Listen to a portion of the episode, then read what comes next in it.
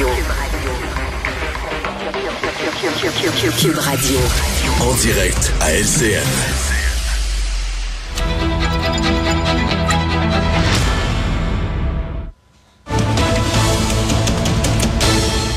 Il est 14h15, c'est le moment de notre rendez-vous avec la collègue Marie Montpetit que je joins dans les studios de Cube. Bonjour Marie. Salut Marianne. On avait vu une histoire semblable avec Gertrude Bourdon en 2018, le candidat péquiste dans Jean Talon, cette fois-ci, qui euh, a flirté avec la CAQ aux dernières élections. L'info, euh, a, été coulée. On voit, euh, on peut voir, je pense, l'échange d'ailleurs de courriels à ce sujet. C'est notre collègue Alain Laforêt qui a obtenu cela. Bon, Paul Saint-Pierre Plamondon est loin d'être content. T'en penses quoi, toi, Marie? Ben, écoute, Marianne, des candidats qui magasinent ou qui font des rencontres ou qui prennent le temps de rencontrer des partis, euh, ça, ça se voit. C'est pas quelque chose d'exceptionnel. On se rappellera de Vincent Marsal aussi de Québec solidaire qui lui avait eu des rencontres avec le Parti libéral du, du Canada avant de se lancer en politique. Il l'avait mmh. d'ailleurs d'ailleurs nié finalement pour euh, dire qu'effectivement c'était arrivé. Euh, donc ça arrive, ça. Je veux dire, c'est des rencontres. On se fait appeler par un parti.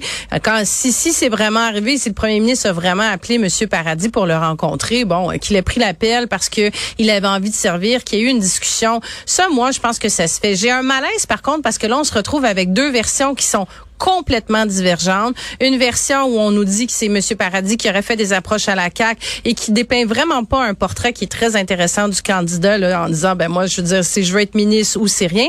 Puis en même temps, on n'a pas Saint-Pierre Plamondon qui lui est vraiment venu rectifier la situation en disant écoutez, c'est pas du tout ça. Un, on était au courant. Deuxièmement, c'est le premier ministre qui a approché notre candidat.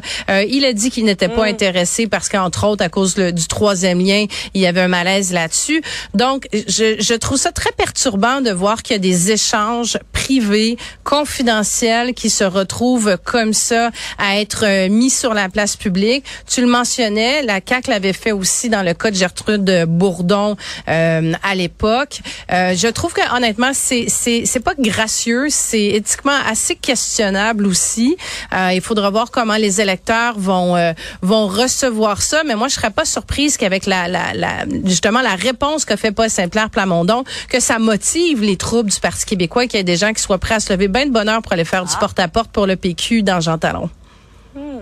à suivre.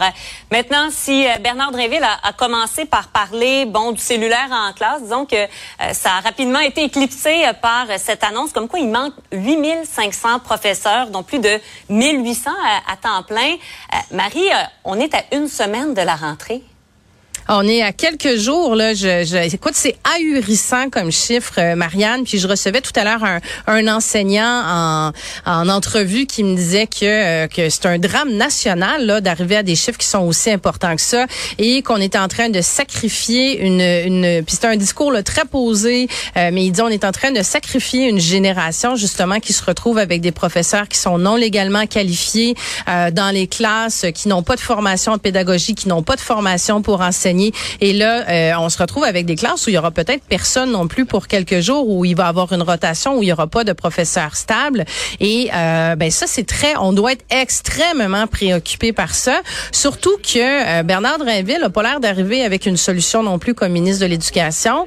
Le premier ministre Legault non plus qui nous dit, ben là, écoutez, je peux pas faire des miracles. On lui demande pas de faire des miracles, on lui demande de, de, de gouverner, de faire ce pourquoi il est élu. Ça fait quand même cinq ans qu'il est qu'il est au pouvoir aussi comme premier Et par rapport à la question du, euh, de l'interdiction des cellulaires, Marianne, euh, ce professeur-là me mentionnait qu'il trouvait ça quand même particulièrement ironique que ça arrive un peu dans la même journée que la journée où on mentionne qu'il manque 8000 euh, enseignants. Il disait c'est un peu c'est un bon pas dans la bonne direction, mais ça fait un peu diversion mm. d'annoncer ça alors qu'il n'y a pas de directive. On ne sait pas exactement quand ça va s'appliquer. On ne sait pas comment ça va s'appliquer. Et il me faisait remarquer à juste titre qu'il ne faudrait pas que le ministre de l'Éducation oublie entre autres les montres intelligentes, parce que les, les ah, ben notifications qu'on reçoit euh, euh, dans une classe, il me disait moi mes élèves, ce n'est pas seulement les cellulaires, c'est de plus en plus les montres intelligentes et là ils sont dérangés pendant qu'ils devraient étudier. Donc, il va falloir que la directive prenne hmm. compte de tout ça également. Donc, ça avait l'air un, peu aussi euh, fait sur un coin de table. Marie Monpetit, merci beaucoup. Merci, Marianne. Bonne fin d'après-midi.